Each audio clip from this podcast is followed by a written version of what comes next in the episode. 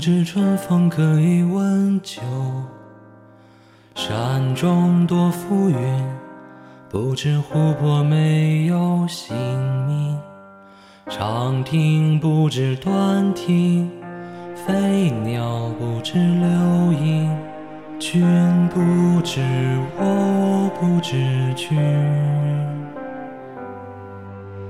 今夜有弦歌，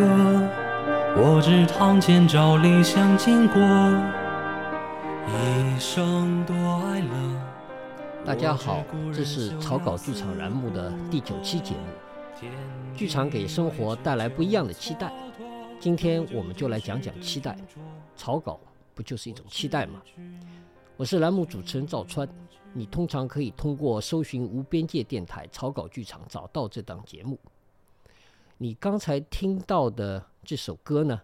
它是话剧九人这个剧社他们演的一出戏，叫《四张机》。戏结束的时候的一段音乐啊。今天会放这段音乐呢，是有一个特别的契机。原来啊，我的节目的做法是我会把一些内容框架都想好了才来录。今天我也试了来开开无轨电车。今天我约了一位特别的嘉宾，他是戏剧评论人郭成子老师。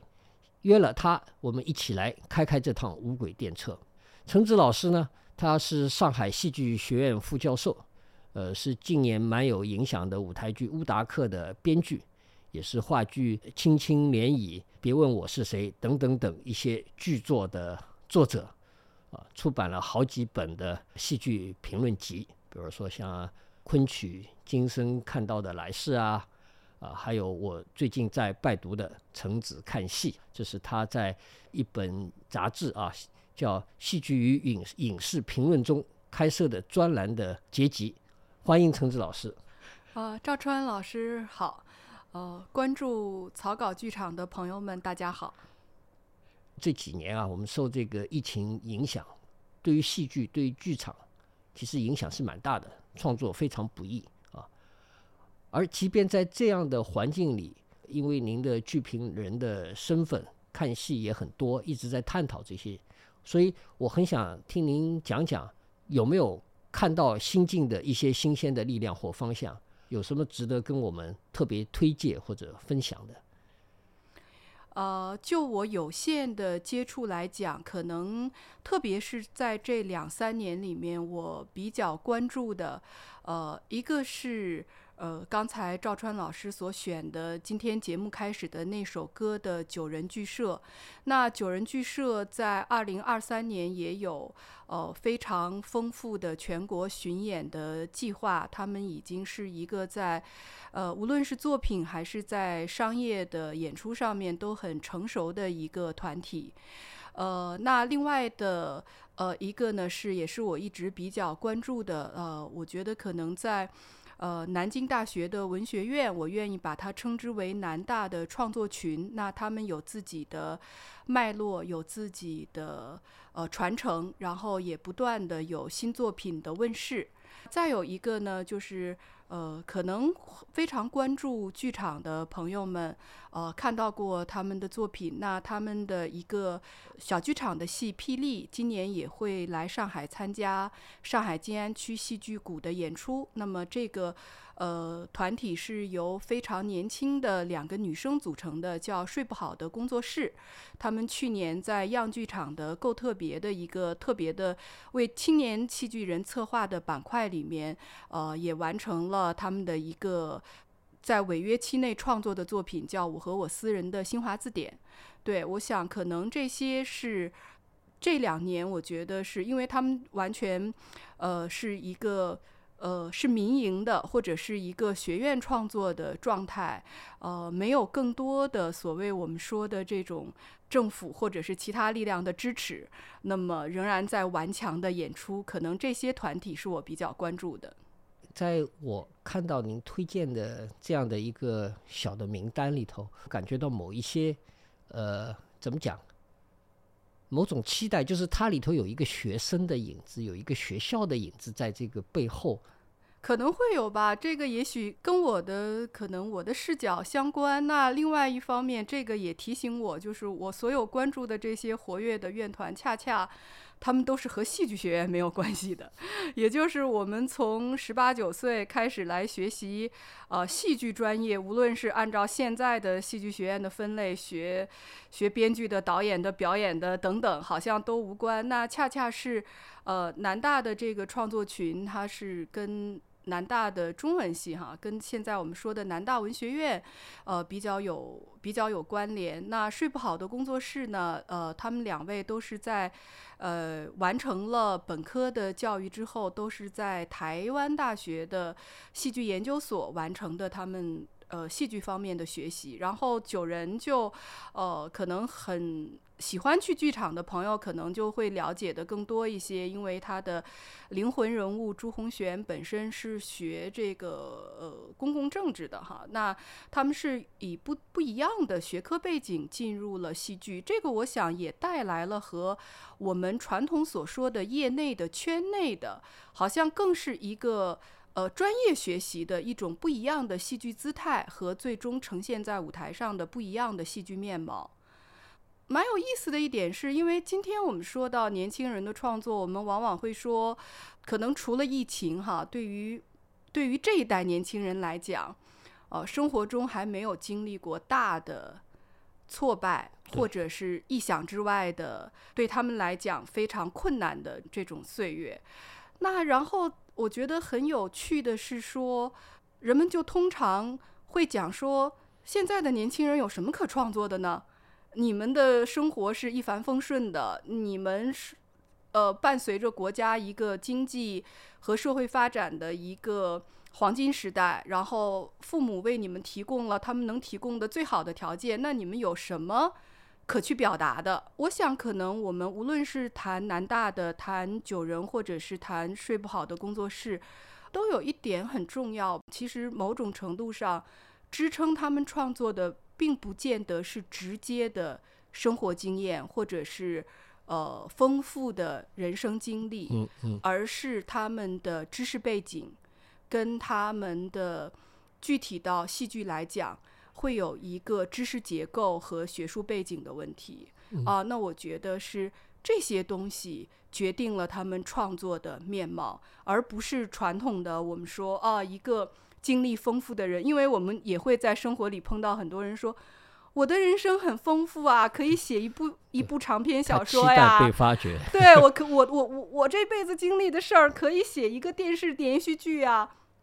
啊，可能我想，呃，其实其实创作的这种从他的方法呃发生。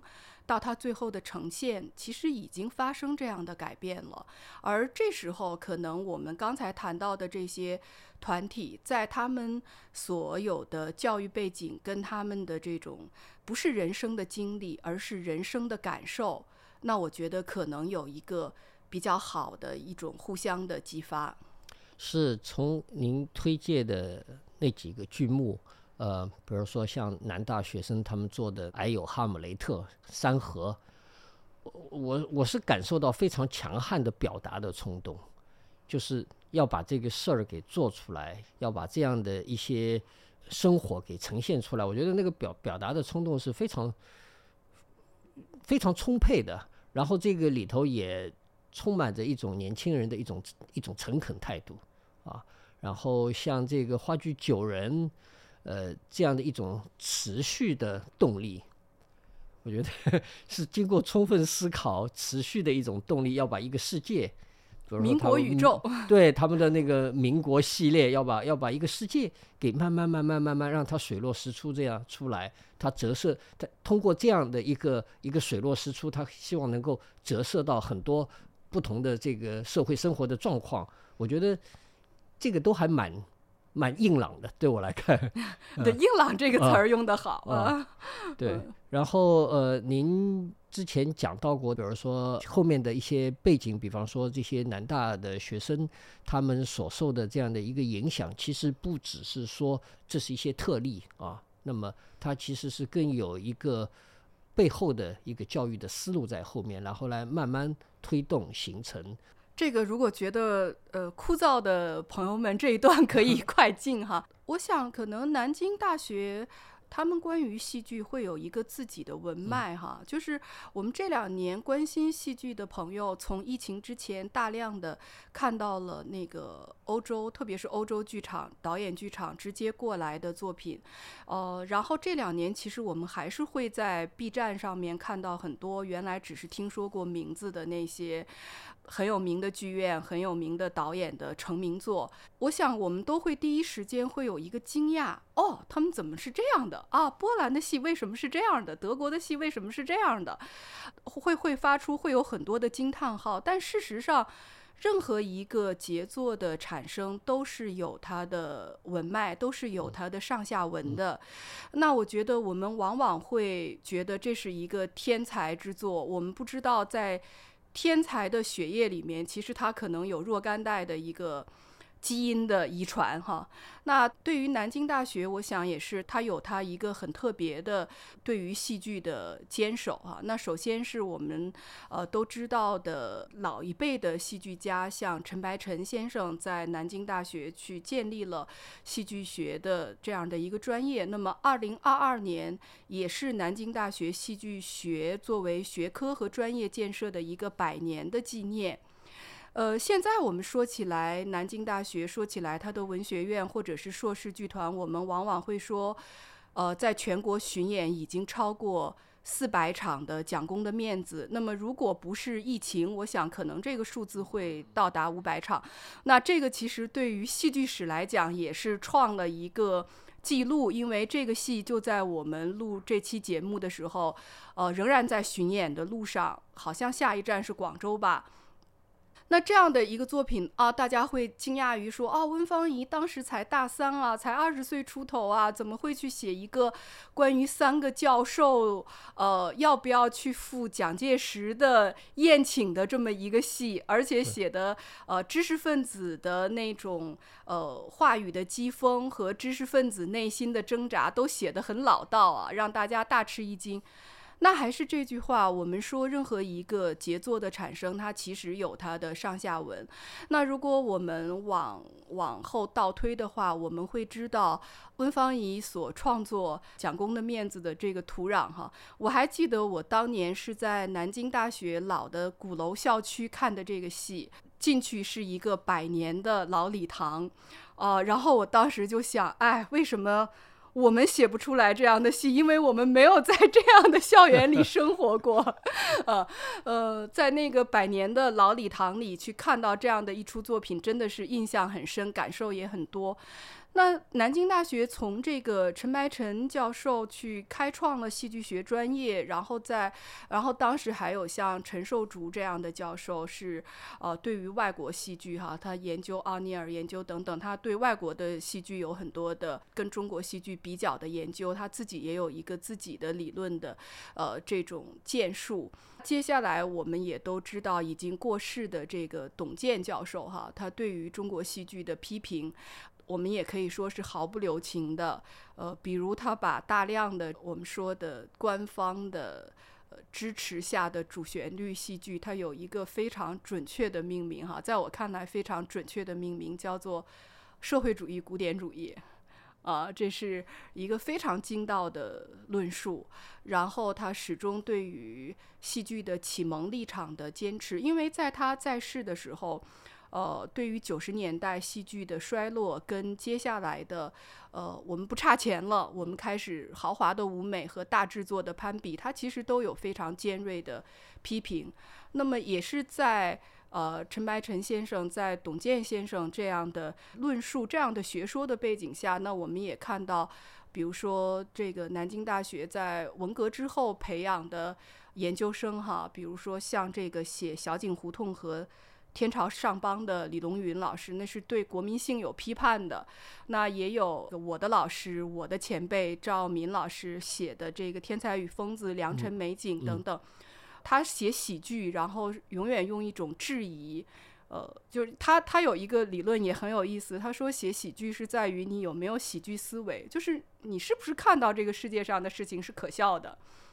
那么有这样的前辈在，然后接下来这个吕孝平老师在硕士剧团的这个成立和演出上投入了非常多的呃精力，甚至他的同事都会说，因为对一个九八五高校来讲，哈，就会说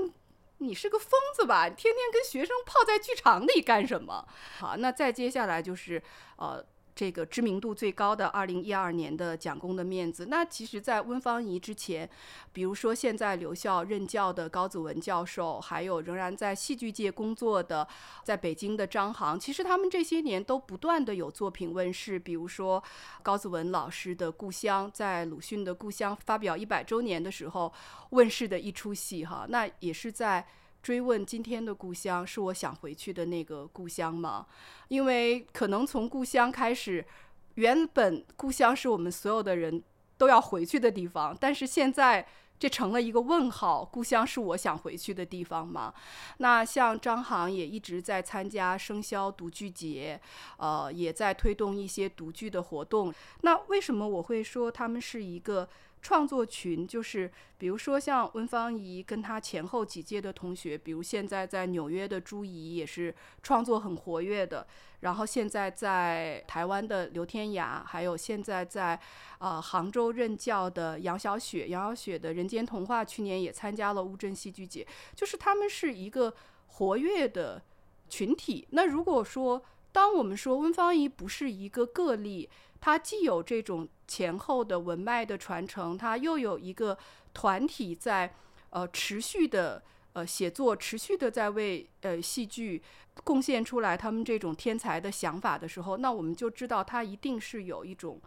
在塑造着他们的力量哈。那同时呢？呃，除了这些，我们说的还是以剧本、以文本为中心的戏之外，那呃，南大爷他们的年轻的老师，包括像高子文，包括像啊陈田老师，那他们都是对现在的欧洲剧场的发展，包括对后戏剧剧场啊，都非常的熟悉。所以在他们这两年的，尤其是在 MFA 的培养中，就出现了赵川老师刚才提到的，像《矮有哈姆雷特》这样的一个用社区剧场的方。式来做的戏，或者像三河，三河的作者，我我见过一面，一个个子小小的女生，就很可爱的一个女生，甚至谢幕的时候让她上台，她都会有点不知所措，慌慌张张的鞠了个躬，就恨不得下一分钟我就要从台上逃下来的那个感觉哈，因为她本科大概是学，我如果没有记错，本科是学社会学的，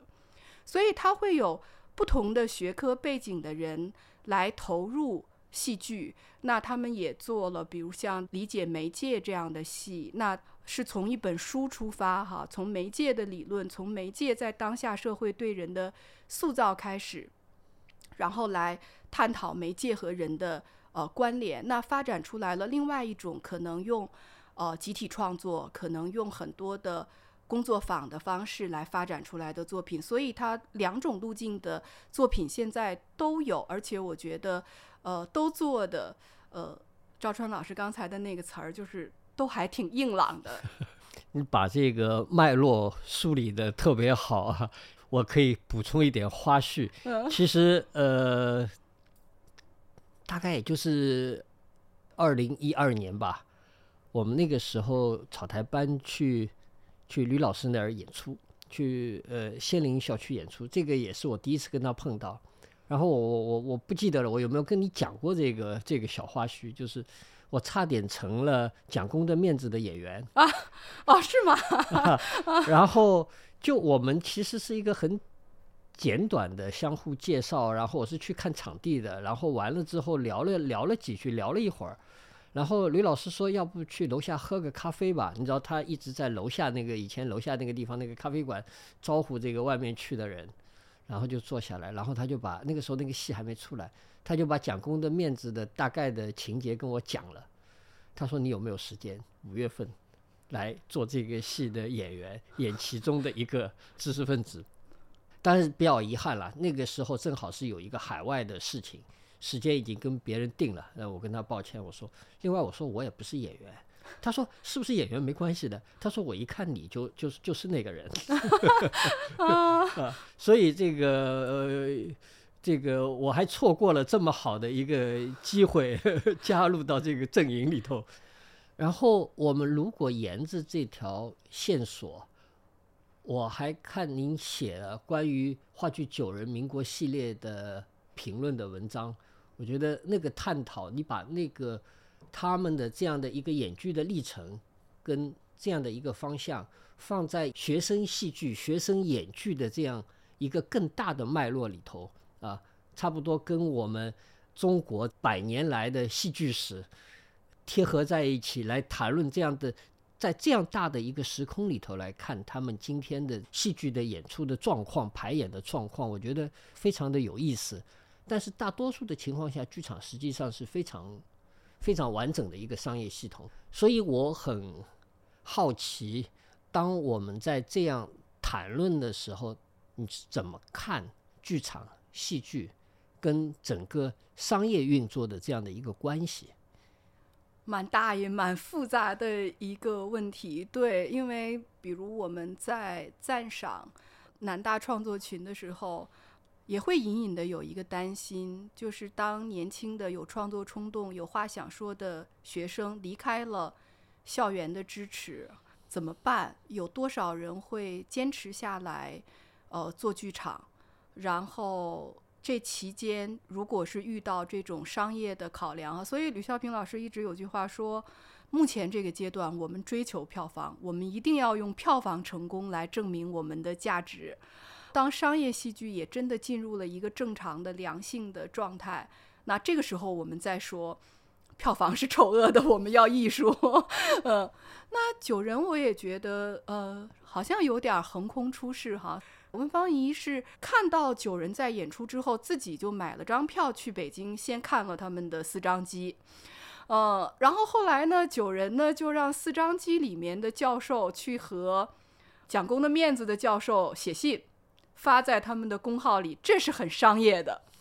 啊，这是非常商业的啊，呃，我觉得他们，比如说他们在他们的公号的运营。啊，包括演员的招募环节，包括周边哈。呃，去年我在看九人的一个新戏《对称性破缺》的时候，我还蛮惊讶的，因为样剧场是一个新开业的剧场，而且相对来讲，它的地理位置、路上的这个通勤的时间会比较久。但是九人的周边卖的特别的火，嗯，呃，然后我那天我大概早到了十分钟，我就在看大家都背着什么样的布包，就好像这个帆布袋啊成了一个暗号一样啊，我我可以看到有那因为帆布袋上多半会有一句台词啊，这个人背的是呃四张机的。布包，那个人可能背的是现在正在演的一个票房比较好的音乐剧的布包，等等等等，就是你会看到，就是九人在商业运作上所有的周边其实是花足了心思，包括场刊啊，做成了一封信，呃，然后包括他们最早的那个四张机时候的场刊，就完全像一个民国的报纸，甚至都是泛黄的。几乎在每次九人的演出演出前后卖周边都是排队的，我觉得他们的就是周边可能是很重要的一部分。然后通过公众号跟观众或者跟他们的潜在观众的呃互动也是蛮重要的一部分。当然，呃，我也听到一些和九人熟识的朋友告诉我说。因为九人的成立时间也蛮久了，呃，然后在四张机成功之前，他们大概也有四到五年，就是从在校园的戏剧比赛得奖，然后肯定会经历毕业了之后做鸟兽散，然后再重新的组成这个剧社，人员的更替啊。因为刚毕业、刚走出校园那几年，我想所有的人都避免不了兵荒马乱，因为面临着。啊，爱情的、婚姻的、职业的，包括落地生根在哪个城市的诸多选择，所以，呃，在他们四张机开始可能开始全国性的巡演之前，其实也有四五年的时间，他们非常的困难，甚至可能可能也面临过很多的刁难，因为人家看你们，你们就是。你们毕业自北大，你们有光环，但是你们对戏剧来讲，你们未必专业，所以朱红贤最后就索性自己来导了。那可想而知，其实在这个过程，无论是呃从单纯的爱好者变成现在一个辞了职之后的专职的从业者，再到在这个市场里面找到自己的观众群，然后用通过票房包括周边的呃种种的方式来维持和更好的让这个团队来运营，我觉得呃这个是有他们的智商和他们的能力所在的。那另外一方面是，我觉得可能更重要的是赵川老师刚才讲到的，就是其实他们确实是一种精英姿态，这个是不一样的。我觉得之前。呃，我我之前也是老开玩笑，我说这个戏剧学院出来的人老是自带乙方基因，就是习惯了违约，习惯了有人来找我，我做一个什么，从来没有很主动的说我要做一个什么。就我老觉得看他们的一场戏，就是像看到了大学生血脉喷张的一场辩论。那他是靠这个东西，反而说我我没有来迎合观众啊。嗯嗯，我没有来迎合观众啊，啊，我没有来迎合观众，我来讲的是可能大家在日常中都忽略了的那些东西，嗯，所以我想这个是跟市场一个我们今天能看到的一个比较良性的互动，就是我不靠来迎合或者是来去揣摩观众的心思来满足他们，而是说。是我真的有话想说，那这个话其实也是大家都都想要说的。那他就把剧场变成了一个可以去讨论公共议题的一个空间，因为很多时候我们的剧场其实是。除了娱乐之外，是丧失了公共性的。可能我觉得对公共性来讲，我觉得赵川老师和草台班是更有发言权的。哪里？那个你刚才讲一点，我蛮有感触的，因为也是因为做草台班的工作，所以跟很多年轻朋友打交道啊。比方说，呃，我们有一些成员是在读书期间可以很稳定的参与，然后最困难的就是快到毕业了，还没到毕业，这个困难不是时间。而是其实快毕业之前反而是更有时间，考试也结束了，毕业创作也做了或者如何，但是那个压力很大，就是何去何从，接下来日子怎么过啊？那一直要到若干年以后，通常很多时候这个时间他们就停了，他们就不会再再来参与，而等到若干年以后，换过几份工作，心态稳定下来了，如果觉得这个事情还是他们要做的事情。那个时候，人相对来说就比较稳定、比较成熟的进入到一个阶段。还有一个呢，您刚才讲到，比方说，呃，花居九人他们这样的一种状态啊，包括他们的经营姿态跟对他们所要做的这些事情的一个自信度啊，那相比较，他们选择了一个非常清楚的落脚点啊，比如说他们想要展开的那个世界，他们所借用的。怎么通过剧场这样的一个工具来形成一个空间，来展开他们所要探讨的问题啊？相反，在这个光谱的可能靠近比较靠近另外一头，就是我们前面讲到类似于社区剧场的呃南大的同学们在做的，或者他们那个之前的那个硕士学生他们在毕业创作的时候在做的那些东西，他们更是一个非常简单的、直接的呃。呃，在我来看，甚至有点这种生猛的，呃，也是也是相对来说很粗放的，技术上不成熟的，他们试图来碰撞，碰撞外面的环境，形成话题或者来形成他们自己的表达，各两种方式还特别的不一样。所以一则我还蛮认同您刚才讲的，说期待他们能够变得逐步变得更加成熟。更加稳定，他们能通过跟商业的这样的一个良好的结合，呃，跟互动，然后能够为自己后面的这个工作慢慢慢慢把这个基础打得更稳，往前走。刚才讲的另外一集，呃，那些东西是蛮蛮难进入到市场，不一定说市场的其他的问题磕磕碰碰，可能也会不少。而我总是在想象，这个当然跟草台班的这些实践也有关系。我总是在想象。我们能不能在离开一些固定的渠道之外，我们仍然的可以有剧场？我们的剧场可以不受现有的那些物质条件、社会环境的影响，它真的就是能够在生活里头，比方说我们通过一个小戏，我们昨两天还在跟朋友在在跟我聊起这个事情，说他说他其实觉得现在有一些东西的做法蛮好，比如说我们呃十个八个人花很多精力去排一个戏，最后就演给三个人看，然后帮助他们解决一些事情，呃，处理一些情感的问题或者怎么样怎么样的，就是说，我觉得对对后面的另外那那一波呃年轻的，就我们刚才拿南大的这些同学举例子的话，我是期待说我们还是得不断的去探索、去探讨剧场之外的剧场可能，让他让他以一种方法活在那里，他活在生活里头，他真的变成某种需求，而不只是归结为一个。就他能够离开那个商业生产的逻辑，呃，甚至也离开这些戏剧节的逻辑，不知道，这是某种期待。这是这是一个这是一个很很美好的一个期待，因为如果是长期生活在这种体制里面，哈，就是我说的这种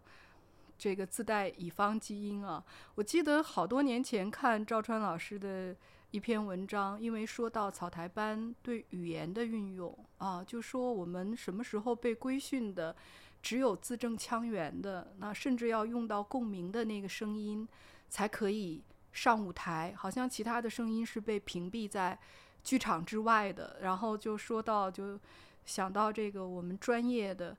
呃年轻的、美丽的男男女女哈，就是他们其实都成了一种商品。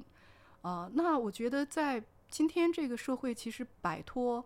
商业逻辑是很困难的一件事情。我之前我老在讲，我有一次特别伤心，就是我们邀请了路帕的酗酒者墨菲到我们学院演出啊，然后因为我和当时的剧组的一个工作人员蛮熟悉的，他就他就让我帮忙找四个志愿者，就是看路帕最后的合成和调整。呃，以及要其实是做剪场，因为要四个男生，台上的沙发比较重。我以为这个是不在话下的，那我就先找了我教过的戏文系的男生，然后 二话不说就拒绝我了，没有理由，就是不来。然后接下来我就找了导演系的，然后他们说，呃，他们去乌镇了，然后又找了。跟我们有过合作的表演系的，他们说：“哎呀，不好意思，我们在另外一个剧组。”就最后我已经就毫无信心了，也果然没有找到。然后后来这个学校里其他人就告诉我说：“他说啊，你不知道啊，现在做志愿者也是有报酬的。”对，啊，他说学校做志愿者也是有报酬的，或者就是。你可以在那个，比如说这个学生因为寝室的卫生不好，或者是迟到旷课太多，要扣分，扣道德品质分。那么做一次志愿者，你要奖励他，他可以去抵扣那个，才有人来做志愿者。我当时特别惊讶，我说啊，已经这样了。但是我我后来啊，这件事儿过了好几年了，我在想，我们都是活在一种算法里面。比如说骑手，对吧？骑手送外卖的。他他活在那个算法规定的时间，不是说实际你几分钟送到。你讲的一点没错。我们有一次在另外的一个一个境外的城市啊，我们在那边演出，然后也是在一个院校里头，然后就说到说，哎呀，这个事情不很简单吗？呃，这个人手不够，我们叫几个同学过来帮个忙。他说不行的，他们说不行的，校园里头你不能叫同学随便干任何事情的。啊，如果你是要找志愿者，是要通过正规渠道，然后是要付费的，是要呃，就是你不能。那我说这个人情就都是，就像您讲的，都是到算法里头去了。对，对，就是这个，我就特别惊讶。当然，我作为老师，我是很反对，就是我们很多时候，哎呀，这个讲座没人听，赶紧去哪个班的学生要去听，这种做法，我也我也觉得是挺反感的。但是另外，我是觉得。看路帕最后合成这个不是很有收获的事情吗？为什么就没人肯去呢？那然后我就想，我们我们这种算法就在于说，呃，一个骑手他要十十二分钟必须送到你家，是因为算法规定了他十二分钟要送到。购物是有积分的，对吧？我经常收到短信说，中国移动说你有多少积分可以兑换什么东西，然后什么你在京东上买了一件东西，他就说有京豆，这个京豆你可以在抵扣，以至于现在我经常。就是买东西的时候，我觉得我已经成白痴了，我不会买了，因为 店员会不断的说你应该买一张什么卡，这样更合算，或者是你应该注册一个会员，对你扫会员，你下一个 APP，然后你就有积分，就就变成说每一件事情都有一个算法。当然，我们也可以很乐观，很我们可以有更多的期待，就是能不能有一个时刻让我不活在算法里。所以我们刚才讲到说两个方向啊，一个是比较精英的剧场理念，包括呃对世界的探讨；那另外一种更年轻人、更粗放、更生猛、更探索性的这样的一种介入，那通过剧场来做社会的介入。我在中间还看到您推荐的，比如说睡不好工作室啊，指他们更在探讨方法。形式怎么能够找到一个更恰当的方式、更有新意的方式、更展开的方式，去用剧场这样的一个形式来探讨？哦，您是怎么怎么看他们的创作的？看他们的戏？目前他们的戏现场我看过两个，呃，一个是。呃，霹雳也是今年要来参加戏剧谷的展演的一个戏哈。另外一个就是去年样剧场我委托他们做的《我和我私人的新华字典》。那刚好这两个戏是呃不一样的方式。那霹雳呢是改编自正直的短篇小说。现在我们呃文学界不是都在谈吗？就两个话题吧，一个话题是所谓的东北文艺复兴。啊，就是班宇啊、双雪涛啊，包括正直啊，呃，东北老工业基地的这种生活。一个话题是我们说的新南方写作啊，就是其实南其实也也会涉及到语言的权利问题，对吧？因为东北话就不知道怎么就变成了一个娱乐全中国人民的方言。然后南方的语系，因为它渐渐的和普通话的差别。就某种程度上好像有点被边缘化了。其实现在我们说的那个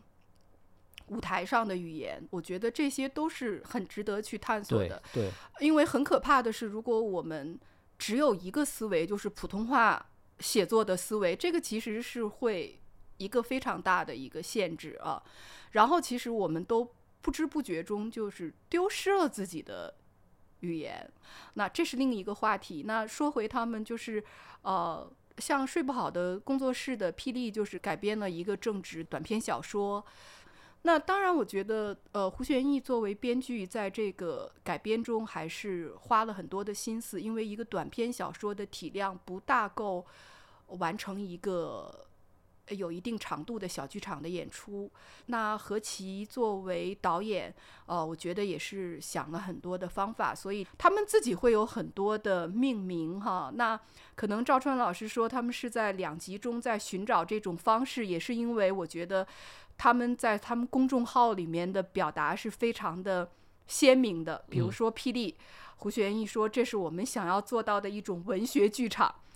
那其实他们也有一个参照，这个参照就是欧洲，特别是英国，因为英国一直文本写作很强大，对对吧？和和德国和其他国家和还不太一样，他们一直剧本的写作还很强大。然后胡旋玉本人也参加过英国那个皇庭剧院的工作坊，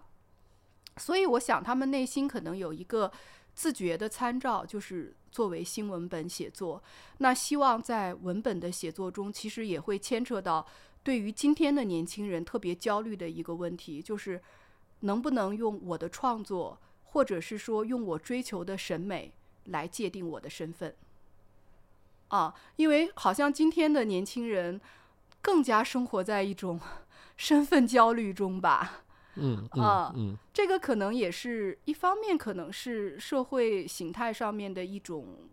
走向开放啊。比如说，可能知青一代这个没有什么好焦虑的，按政策我肯定是知青，或者是说，呃，在今天的有。更多选择的时候，我觉得他们需要给自己打气，他们需要用各种界定让自己明晰我在做什么，因为不然的话，这个工作室可以存在，也可以消失。其实我想，他们在这些年里肯定无数次的有消失的危机啊。那这是他们的一种作品，另外一种作品呢，就是像我和我私人的。呃，新华字典。那这个作品其实是在他们在台湾读书的时候，因为参加了一个德国学者来主持的记录剧场的工作坊，那他们就开始呃开始发展这个作品。那就目前的呈现来看，唯一的遗憾就是我觉得呃可能可能还是差了点时间和经验，就总觉得如果再有十天，再有三天，再有三天，再打磨一下。这个作品会更好，就现在好像还是一个有待打磨的一个状态。那当然，另外的另外的一些他们去接受违约的创作，哈，好像要比他们的自发创作略逊一筹。似乎他们自己也表达出来对这些作品的不满意。所以，我想，对于今天的年轻的创作者来讲，因为会面临生存的压力，南大的这些生猛的小朋友也会有这个问题。走出校园之后怎么办？对吧？他们和九人不一样，九人某种程度上是，呃，社会人。我已经在这个社会证明了我可以立足、立稳脚跟，然后我回过头来做戏剧。但是对于这些走出校门就要做戏剧的小朋友来讲，那这一步应该怎么走？目前就因为，比如说，可能我比较熟悉的，像戏剧学院的这种体系里面，毕业做这样选择的学生凤毛麟角，或者说约等于零。嗯，对，有就已经非常的不容易。然后，呃，也可能因为少，所以也没有什么现成的路在那里，对吧？对。如果走的人多了，就是一条路了，对吧？那个路路现在还没踏出来，所以呃，就得自己自己探索着。摸着往前走，对他们也也蛮摸着石头过河的。是是是是是，就像您在瑞士的时候，仍然和草台班的成员保持联系，他们就会说：我们做这些事到底有什么意义？我们和工人一起做工作坊，我们排戏了，它到底能够产生什么作用？就像您说的，如果我们十个人，我们很精心的排了一个戏，我们解决了三个人的。感情问题，或者是这三个人会在这一晚上会有一个特别饱满的感受。那之后呢？是不是明天太阳升起，一切就又回到了周而复始的？就像我的学生说：“我毕业了，我有钱来看一场九人的戏了，但是我第二天上班，我还是一个社畜啊。”这个也也是我一直困扰的问题。嗯啊，通过我们的很多剧场的工作。呃，包括这些工作坊，包括这些演出，你的确觉得在那个现场，大家得到某种宽慰，得到某种鼓励，都得到某种释放。但这够吗？当然，也有朋友跟我讲说你要的太多了。其实我跟别人在聊这些问题的时候，我渐渐渐渐趋向于找到一些一部分的答案，或者是我觉得我很期待说这些工作能让人变得勇敢一点。呃，经历剧场或者经历剧场的工作，去面对一些复杂的事情之后，面对这些情感的冲突也好，这个理念的各种的冲突也好，人能变得丰满一点，呃呃，勇敢一点。勇敢现在这种词汇都不太用哈，这种品这种品格的要求都还蛮古老的啊。就是呃，我我我我我以前在。草台班的时候，我提这个东西的时候，然后马上有一个小姑娘眼睛巴登巴登看着我，说：“脆弱不好吗？嗯，脆弱有错吗？”我马上觉得，嗯，那是我说错了，对不起。我们还是期待说，我们非常能力非常有限，通过剧场或者不能改变什么东西，但是我们能让自己变得更能够去面对一些问题，然后去。从这些问题上面踩过去，或者处理掉一部分，或者怎么样的，这个也是期待，也是期待，也是期待，也是期待。我我我回过头来，我想到你刚才讲的，呃，睡不好工作室，你说他们好像总是觉得，你看他们的最后的完成的演出，觉得好像差一点点。如果再有一点时间，如果再有一点打磨。嗯其实我也老遭遇这个状况，就是因为草台班的这种工作条件跟工作环境，我们总是在匆忙之中，总是在要把人凑齐，能够进行排练，然后总是这个人还没下班，然后那个人又被拖去加班，或者种种各种情况，总是不够，总是时间不够，总是条件不够，然后总在想说，哎呀，这个东西如果再给我两个星期的话，但是好像从来没有，从来没有那个两个星期，也从来没有那个三天，从来没有那个后面的那一步。嗯啊，我们应该怎么来看待这样没有那个后面三天的剧场？我我不知道这个是不是有点矫情了，或者说有点抬杠了，因为这是我经常遭遇的一种状况，就是没有那个后面的三天。呃，我想这里面会有一个问题是，一个是草台班的很多戏，其实它也是在可能换了不同的成员，呃，换了不同的场地，但他一直在演。比如说时间比较长的世界工厂，我想可能我看到的那一版跟之前之后的都会有不同，这是其一。其二是我觉得草台班本身，呃，我觉得用空间的能力非常强，就是总能够根据。这个其实很临时的，而且并非严格意义上的剧场空间的空间，比如说纳行，比如说美术馆等等哈，因为它发生在过很多地方，就是它本身，呃，是通过现场的表演，把任何一个不是演出空间的空间变成了一个演出空间。我觉得草台班在这方面一定是有很多的经验。因为也积累了这么多年，然后反而让这个空间跟它原本的功能其实是产生了更多的语汇的，这是一点。还有一点就是，我觉得，呃，很多的作品里面，比如说您说的草台班，也总觉得自己差两个礼拜。但是就我看的戏来讲，我觉得，比如说，